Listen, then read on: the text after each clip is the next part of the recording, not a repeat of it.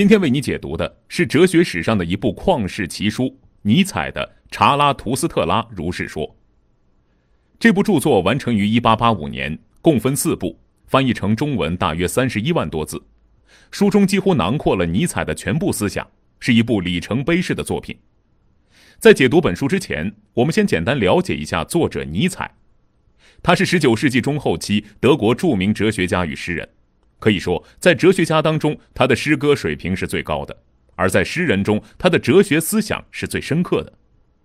如果说康德是通往古典哲学的必经之路，那么尼采就是通往现代主义及后现代主义的必经之路。本书中的查拉图斯特拉可以说是一名反对宗教的宗教领袖，其实就是尼采本人的化身。尼采借他之口向世人宣讲自己的哲学思想。同时又化身为他行走世间，实现自身的超越。以上就是本书讲述的基本内容。为什么说这是一本旷世奇书呢？第一，虽然这是一本哲学作品，但全书以散文诗的形式完成，具有极高的文学价值，所以它同时还是一部伟大的文学作品。第二，影响力惊人。作为尼采的代表作，本书影响了后世大批文学家、思想家。哲学家、社会学家，启发了许多社会思潮乃至哲学流派。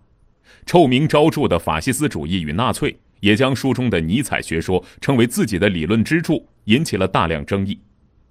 第三，在这本书里，尼采提出了很多大家耳熟能详的概念，比如“上帝死了”、“超人哲学”、“永恒回归”等等。接下来，我们将从三个方面为你解读本书：一、查拉图斯特拉的经历。他是怎么样向世人传道的？又是怎样与八位绝世高手过招，最终克服自身终极弱点的？二，上帝死了和超人哲学这两个重要命题究竟是什么意思？三，尼采思想中最有争议，同时也最有魅力的永恒回归究竟讲了些什么？下面我们就从查拉图斯特拉的传道经历开始说起。查拉图斯特拉三十岁就到山中去隐居。孤独地思考着真理，只有象征高傲的鹰和象征智慧的蛇作为宠物陪着他。四十岁的时候，他觉得自己状态很 OK，很充实，于是呢，便准备下山，想要把自己的智慧和思想赠送给世人。他首先在森林里遇到一位满头白发的老圣人，这位老先生劝他不要到人间去，留在森林里赞美上帝。查拉图斯特拉拒绝了老圣人的提议。他觉得对方在森林里待得太久，不知道上帝已经死了。这也是“上帝死了”这个概念第一次在本书中出现。查拉图斯特拉随后去到一个镇上，向人们宣讲他的超人哲学。在这里，他提出了自己思想的核心概念之一：人之所以伟大，是因为人是动物与超人之间的桥梁。人需要超越自己，向超人的方向完成过渡。他鼓吹新的价值观，宣扬斗争的精神，宣扬民族主义，认为灵魂是肉体的一部分。他反对基督教向往彼岸的观念，认为这是厌世的。他号召大家在现世中充满热情与活力的生活。查拉图斯特拉说：“耶稣很高贵，但去世的时候还是一个不够成熟的青年，还没有学会生存和热爱大地。”可是查拉图斯特拉的话不被人理解。于是他决定离开自己的弟子们，回到山里去。他说：“他希望人们找到自己独立的人格，那时候他会回到他们的身边。”以上是查拉图斯特拉第一次下山传教的经历。他回到山中以后，又孤独地度过了许多的岁月，直到有一天，他梦见自己的教义在人间被歪曲。为了拯救自己的弟子，他再次下山。这一次，他前往一个叫幸福岛的地方传教。在那里，他对各种类型的现代人进行了批判。他批判基督教的上帝。他说：“上帝是一种猜想，但人只能思考自己思想范围之内的事儿，怎么可能思考出一个全知全能的上帝来呢？如果有一个全知全能的上帝，人类就无法创造和改变世界了。”查拉图斯特拉批判同情者和同情心。他认为，同情他人的本质是把对方当做了弱者。同情者的本质是从对方的羞愧中找到快感。他说：“对于自己所爱的人，不应当同情他，而应当锻炼他，促使他提高，这才是真正的爱。”这时，查拉图斯特拉再次提到上帝死了。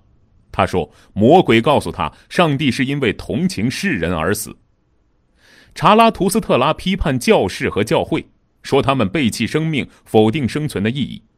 他批判各种所谓有道德的人，说这些人用各种方式蝇营狗苟，却将道德作为武器来攻击他人。在这里，他表达的意思和孔子的“乡愿德之贼也”很接近。他批判贱民，这里的贱民说的不是底层人民。而是指卑鄙、虚伪、懦弱的人格卑贱者和所谓的群盟。这里的群盟是群众的群，流氓的氓。此处呢念盟。我们指那些没有自己独立的思想和意识，跟随着大众人云亦云的人。这样的人一般不会犯下什么重大的罪行，可一旦他们聚集起来成了群盟，往往就会对社会造成巨大的伤害。此外，群盟还总是妒忌和排挤优秀的人物。因为这些人的品行和自己完全不一样。举个例子，在捷克伦敦的著名小说《马丁·伊登》中，就有各种形象鲜明的贱民轮番登场，最终逼得主角对生命失去信心，投海自尽。查拉图斯特拉还批判了政客、学者、诗人和预言者。他说，政客和意见领袖们只会讨好大众，学者们总是坐在桌子边研究文献，进行考据。程序很多，但生命力很少。诗人们懂的东西太少，却总是要说话，所以不仅肤浅，而且总是撒谎。这时，尼采借查拉图斯特拉之口进行了自嘲。他说：“不管怎么说，我也是个诗人啊！诗人这些糟糕的毛病，我自己身上也存在，也需要超越啊。至于预言者，他们同样是厌世的代言人，否定生存的意义，只会给人类带来疲倦和悲哀。”尼采批判预言者，主要是在批判叔本华。在传道的过程当中，查拉图斯特拉本人也在不断的成长和自我超越。他心中有一种思想逐渐成熟，一个无声的声音叫他说出来，但他不愿意，因为他的思想虽然已经成熟，但他本人还不够成熟，无法承受自己的思想，所以他再次离开自己的信徒，踏上归途。这种逐渐成熟的思想是什么呢？其实就是尼采的核心思想——永恒回归。我们后面呢还会专门讲到。刚才我们分享了查拉图斯特拉第二次下山传道的经历，在这个过程中，他觉得自己还不够成熟，所以又乘船离开了幸福岛，踏上了返回山中的旅途。途中，查拉图斯特拉预感到了永恒回归即将降临，但是他在攀登这伟大高峰之前，必须从最低处，也就是大海出发。开始自己的终极旅程，他赞美勇气，要求体会并战胜人生的苦痛和绝望感，但肩膀上出现了一个代表厌世、虚无和重压的侏儒魔鬼，说：“超越不过是自欺欺人。”查拉图斯特拉痛骂他，表示将鼓起勇气，将虚无和厌世的思想转变成求生的意志。在海上，查拉图斯特拉赞美日出之前纯净的天空。歌颂人的欲望是神圣的，他反对理性主义，认为世界的运行并不是服从于所谓理性的法则，而恰恰是因为非理性的活动才实现了生命的飞跃。下船踏上陆地之后，查拉图斯特拉没有直接回山，他在民间到处兜兜转转，打听现代存在的各种现象和问题。他悲伤的痛斥现代的一切都变得渺小了。他说。现代缺乏男性，导致女性变得男性化。他说，现代存在一种最邪恶的伪善，统治者竟然自称服务者或公仆。他说，现代人追求的幸福就像苍蝇一样，只要不被伤害，就什么都可以。他说，现代人太温顺，从狼变成了狗，老师们也只会教人顺从。他愤怒地咒骂。这些变小的现代人会越来越小，最终导致灭亡。他激烈的呼吁现代人要先爱自己，别去奢谈什么爱身边的人。他说：“爱自己就要超越自己，所以必须蔑视现在的自己。”随后，查拉图斯特拉又批判了现代的城市文化，他讽刺金钱社会，改写了一句谚语说：“谋事在政客，成事在商人。”指出现代政治其实受着资本的挟持和控制。查拉图斯特拉路过第一次下山时经过的镇子，发现好些听从他劝诫、放弃了基督教的年轻人又重新信基督教了。他毫不留情地讽刺他们，说他们曾经像飞蛾扑火一样追求自由，如今却变成了胆小鬼，变成了平凡多余的大多数。他再次严厉地批判基督教，说上帝是一位内心充满嫉妒的神。回到山中。查拉图斯特拉继续痛骂山下的人类社会，并且赞美孤独。他提倡新的价值观，重新评估了三件人类社会一向反对的恶行：肉欲、统治欲和自私自利。他认为社会赞美禁欲而批判肉欲，但肉欲可能导致生孩子，未来会有更多的可能性是踏上超越之路的重要途径。统治欲对卑贱者来说是可怕的。但哪怕是哲学家也存在统治欲，因为他们总是向人类承诺幸福；而尊贵者如果追求统治，其实是委屈了自己来教育民众，使他们得以提高。至于自私自利，查拉图斯特拉将他称为健全和神圣的。他说：“只有教士、厌世者、女性化者和充满奴性的人才会攻击自私自利而要求无私。”之后，查拉图斯特拉再次回击了他的宿敌——重压之魔。后者反对一切自由，导致人类沉重的生活。查拉图斯特拉宣扬自主的精神，渴望攀登和飞翔。他说：“他不靠别人的命令，自己探索自己的道路，因为道路本来是没有的。”这段话大家是不是会感到很熟悉呢？鲁迅的著名小说《故乡》就是这样结尾的。其实地上本没有路。走的人多了，也便成了路。这大概是对尼采名句的一次成功的化用。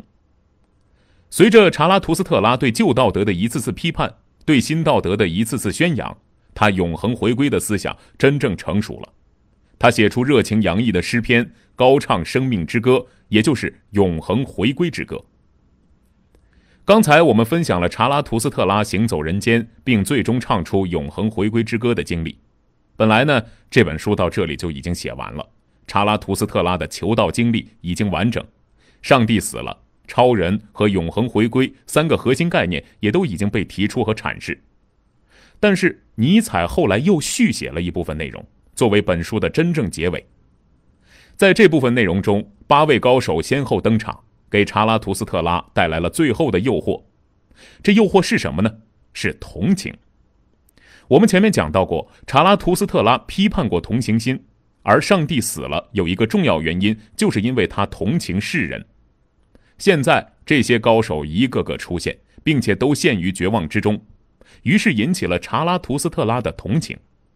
我们知道，对于渴望超越、鼓吹斗争精神而呼唤战友的查拉图斯特拉来说，平庸的大众是不会令他同情的，但这些高手们可能是他潜在的战友。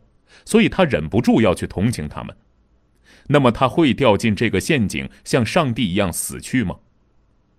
高手中的预言者率先登场，他前来诱发查拉图斯特拉的同情心，这是一个悲观的厌世者。尼采用他影射叔本华，两位君王随后前来，他们厌倦了统治者的地位，来寻找更优秀的人。尼采通过他们讽刺了新的掌权阶级。进一步批判贵族精神在当代的流逝。接下来碰上的是一位学究，他看起来很有良心，却整天埋头于自己狭隘的学科领域中，追求严密精确的知识，对除了这之外的广大世界既无知也没兴趣。查拉图斯特拉碰上了生活和精神都在演戏的魔术师，他模仿伟大者，但自己并不纯粹，还碰上了一位老教皇，因为上帝死了，所以他就失业了。老教皇批评查拉图斯特拉，他说：“你自称是一个无神论者，但你对自己的无神论如此虔诚，说明你心中还是信神的。”在这里，尼采其实是借老教皇之口进行自我批评。如果说他也信神，那么他信仰的就是生命之神。接下来的两位来头更大，第一位是个丑八怪，他长得很丑，很爱自己，但反对同情，他就是杀死上帝的凶手——无神论者。第二位出身高贵，却自愿做乞丐，他的心灵纯粹，拥有慷慨赠予的美德，但他的赠予不是为了人类的向上和进步，而是赠给了那些最卑贱的下等人。尼采用这个乞丐来影射耶稣和释迦牟尼。最后一位高手是查拉图斯特拉的追随者，自称是他的影子。他的心疲倦又狂妄，意志也不安定，不知道自己真正的故乡在哪里。他是真理的探索者，具有自由精神，但总是疲于奔波，没有目标。尼采用这个人来影射现代的文化人。查拉图斯特拉欢迎这八位高手，他们各有特点，比普通的大众高出一筹，但都不是他在等待的人。他等待的是更加高级的人类——超人。最终，他克服了自己对高手们的同情心，离开了山洞，迎接太阳升起和随后正午的来临。查拉图斯特拉最终确定，他所追求的并不是幸福，而是伟大的事业。到这里，关于查拉图斯特拉的经历已经介绍完毕。我们分享了他下山、上山、游历和传道的过程。并了解了他战胜同情心这一终极诱惑的过程。接下来将为你解读本书的几个核心思想：上帝死了、超人哲学以及永恒回归。首先是上帝死了，上帝为什么要死呢？我们知道，在过去的西方，宗教总是和人类社会的道德紧紧绑在了一起，上帝的言行就是人类社会道德准则的依据。尼采认为，这样的道德保护弱者。但限制了生命的自由，让人类无法创造和进步，是一种奴隶的道德。所以，上帝首先就该死。上帝是怎么死的呢？前面讲到过，首先是死于对人类的同情。这种同情意味着上帝并不真正的爱人类，因为如果爱人类，就不应当同情他们，应当促使他们进步，而不是限制他们的自由。而上帝如果不爱人类，也就失去了存在的基础。其次，上帝创造的人类是充满缺陷的，但他的教义却又阻止人类克服自己的缺陷，超越自己。这样的上帝怎么能称为至善和至美的呢？所以，上帝很不称职，失去了存在的合法性。此外，随着科学的发展，许多人类以前解释不了的现象，现在得到了科学的解释，大家不再相信这是上帝的安排。这样一来，对上帝的信仰就进一步削弱了。在这种背景下，无神论者站了出来，完成了对上帝的最后一击。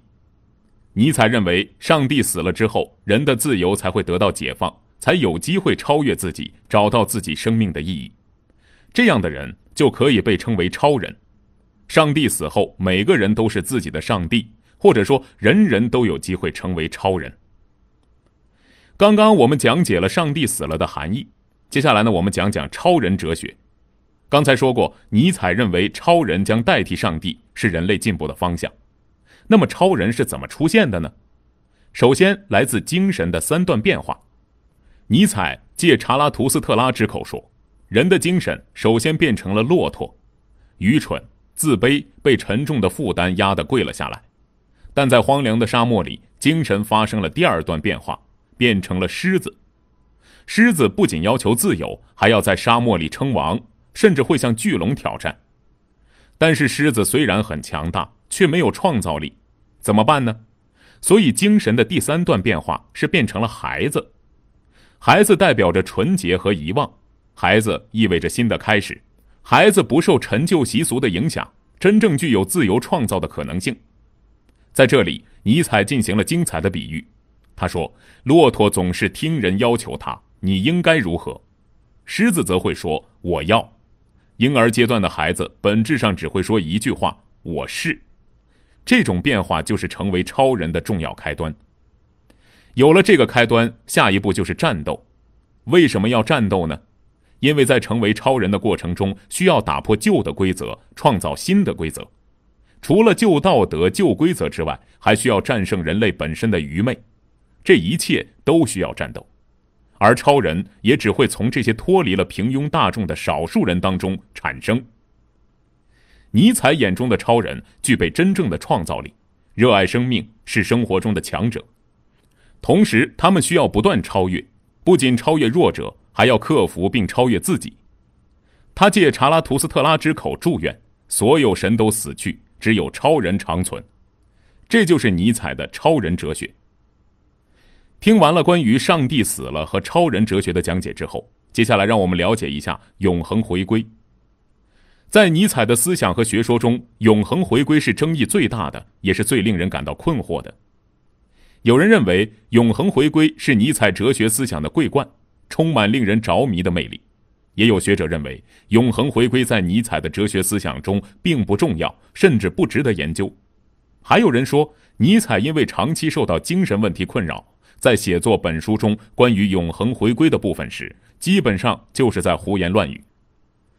这些争议至今没有解决，在可见的将来也很难解决。同时呢，永恒回归的概念与尼采中后期的所有思想都能产生联系，所以我们也很难脱离尼采的其他著作，单就这本书的内容来深入了解它。以下我们就简单分享一下永恒回归讲了些什么。在本书中，查拉图斯特拉已经说出了永恒回归的含义。他说：“一切事物都会永远回归，我们也包括在内。”这就意味着我们以往就是已经存在并死亡过无数次了，而身边的所有事物也和我们一起存在并死亡过。在永恒回归的思想中，不存在所谓的灵魂不灭，灵魂也会在生命终结时瞬间死亡。但是人和世界都是回归的，甚至人与世界的关系也是回归的，所以这种关系会把人不断的再次创造出来，不断的回归现在的世界。你和我一样。都会不断的回到现在的人生中来。往大了说，大地、太阳、宇宙也一样，都会反复经历死亡，然后回归。因此，所谓的过去、现在和未来其实没有什么区别，因为现在是过去的回归，而未来是现在的回归。听到这里呢，你可能会想，凭什么你说要回归，生命和世界就会回归呢？这其中总得多少有些依据吧？尼采曾经尝试过论证这一观点，他的理由是：时间是无限的，世界里的力量以及力量的组合方式却是有限的。有限的力量在无限的时间里不断的运动组合，必然会出现重复，所以就会出现永恒回归。但这段论证存在着不少错误，是公认不能成立的。尼采本人也没能完成它。那么，这是否说明尼采的永恒回归就没有意义了呢？海德格尔说：“尼采的永恒回归其实根本不是一种理论，而是一种对待生命的原则。在上帝死了之后，人类很容易被导向极端悲观的虚无主义，而永恒回归传达的是一种乐观的虚无主义。即使是这样，永恒回归仍然存在两个很大的问题。第一个问题，根据永恒回归的原理，世界上的一切都会回归。”那么那些丑恶的事物，那些平庸的小人也会不断回归，怎么办呢？第二个问题，如果人生和世界只是不断的重复，岂不是做什么都失去了意义吗？这样的世界太可怕了，我们怎么可能喜欢呢？本书中，查拉图斯特拉想到了第一个问题，立刻就郁闷的晕了过去。醒来之后，他想出的答案同时解决了这两个问题。他说，事物本身，包括他本人，就是回归的原因之一。回归并不意味着新的人生或更美好的人生，也就是说，回归既是过程，也是目的。这样一来，就撇清了那些丑恶事物与永恒回归之间的关系。根据尼采的思想，可以把它们交给权力意志或者超人来处理，第一个问题也就解决了。同时，正是因为目的的不值得追求，所以唯一值得肯定的正是回归的过程本身。这样一来，第二个问题也解决了。此外呢，大家可能注意到了，永恒回归的思想听起来很像是佛教中的轮回，但刚才讲的正是两种思想之间的重要区别。尼采注重的是回归的过程与意志，佛教追求的是超脱轮回、往生极乐。到这里，《查拉图斯特拉如是说》这本书就和大家分享的差不多了。我们了解了查拉图斯特拉求道和传道的经历。分享了上帝死了和超人哲学这些尼采的重要思想，最后还对永恒回归这一终极命题进行了了解。除了今天讲的这些，尼采的其他重要思想也纷纷在本书中露面，比如权力意志，这也是尼采的核心思想之一，但另有著作专门介绍，这里呢就不再多讲了。尼采是一位充满争议的哲学家，他受叔本华影响很大。但最后坚定的反对叔本华，他还受到过康德的不少影响，之后也对康德提出了许多批评。通常认为，尼采的部分思想反映了现代意识的觉醒，同时他对后现代主义和存在主义也都产生了极大的影响。